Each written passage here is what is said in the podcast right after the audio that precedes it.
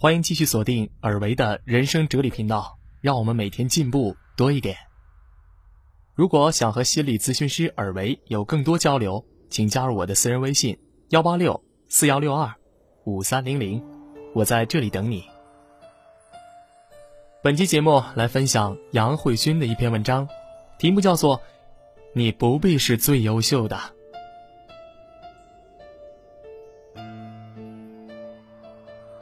告别校园，步入社会，天空蓦然间放大了许多倍。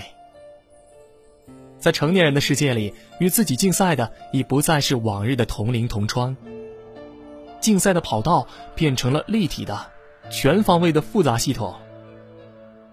雾蒙蒙的跑道若隐若现，竞赛的规则微妙而又晦涩，选手们不分男女老少、高矮胖瘦，一概混合编组。随时参赛，自由退出，犹如在社会丛林中开展的一场没有开始也没有结束的野战。这就是社会吗？满心的不适应，开始怀疑自己是不是走错了地方，入错了行当。因为在单位里，完全没有了众星捧月的感觉，倒有了低三下四的卑微，甚至屈辱。环顾左右，有威风凛凛的上司，有头顶光环的海归，有经验丰富的老同志，有财雄宏大的豪门子弟，还有悠来晃去的美女帅哥。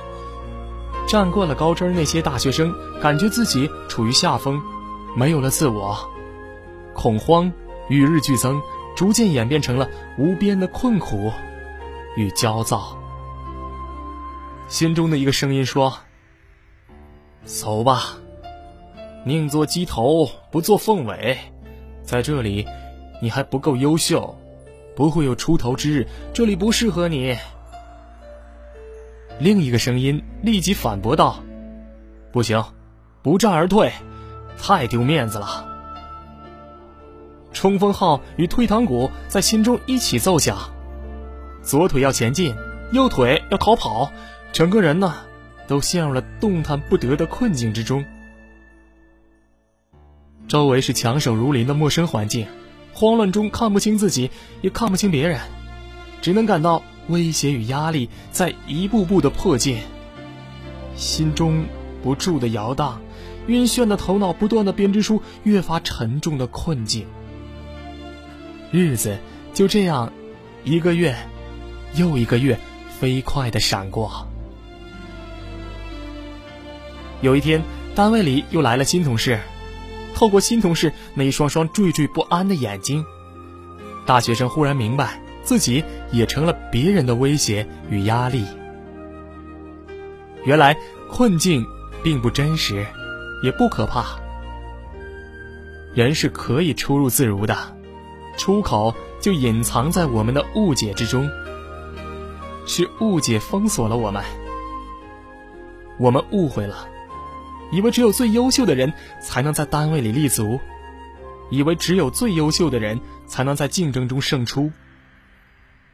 这看法的根源是曲解了达尔文的社会进化论，将优胜劣汰、适者生存的自然法则简单归谬为：优秀等于成功，不优秀等于失败。而现实根本不是这样的，古今中外啊。不优秀的人取得非凡成就的事例比比皆是，不胜枚举。牛顿是个病秧子，拿破仑是个小矮子，爱因斯坦呢是个平庸的学生，海伦·凯勒又聋又瞎，李小龙瘸腿并且高度近视。当今的政坛上、商场里、学术界以及三百六十行中，又有多少成功的平常人呢？看看左邻右舍、亲朋好友，人们也不难发现，一些原来不如自己的人，也赢得了令人艳羡的成就。相反，从隋朝举办科举考试以来，中国历代的状元们，又有几个做出了成就呢？日常生活中，我们认识的和不认识的人里，碌碌一生的优秀人才，何止万千呢？如果优秀等于成功，那些天资优越的人，何至于无所作为，甚至潦倒没落、身陷囹圄呢？资质并不优秀的人做出了最卓越的成就，而众多最优秀的人却一事无成。为什么？因为优秀与否只关乎起点的高低，并不注定成就的大小啊。成就的大小取决于努力的多少，而不是起点的高低。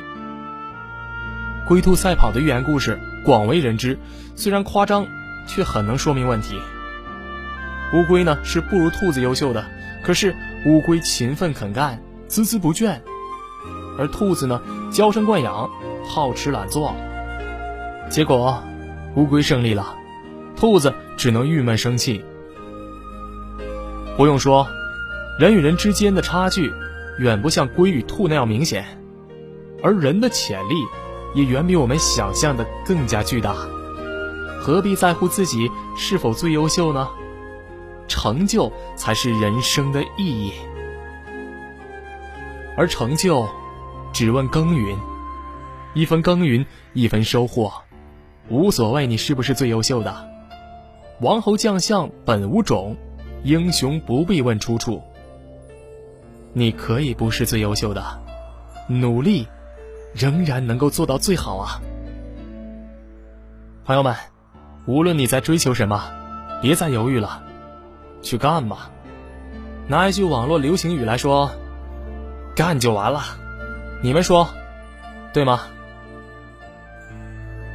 朋友们，如果你们觉得本期文章对你来说还有一定帮助的话，记得留给尔维一个赞吧，并且分享到你的朋友圈，让更多的朋友和我们一起进步，一起加油，一起丰富，好吗？不要忘了关注尔维的公共微信号，四个字：人生有为。幸福人生的人生，有无的有，作为的为。我会每天分享正能量的文章。要知道，学习是快乐的。赶快关注“人生有为”吧。我们下期节目再会。家好，我是听友小甜甜。我喜欢《人生哲理》这个栏目，推荐大家订阅收藏。人生旅途中，你总有那么一段时间需要自己走，需要自己干，不要感觉害怕，不要感觉孤单，这只不过是你成长的代价罢了。希望大家多多支持主播尔维，让主播尔维的声音永远伴随我们健康成长。